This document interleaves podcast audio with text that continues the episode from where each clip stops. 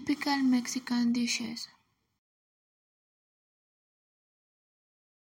Chicken meat um, sauce, avocado, cheese, cream, tomato, lettuce, tortilla,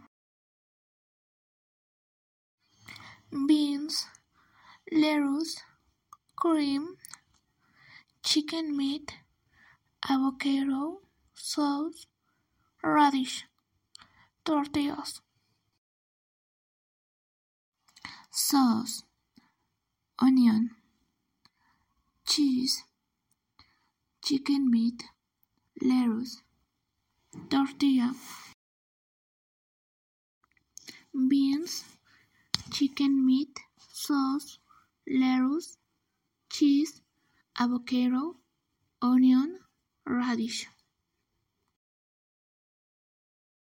Bread, chicken meat, onion, garlic, sauce, avocado, lettuce,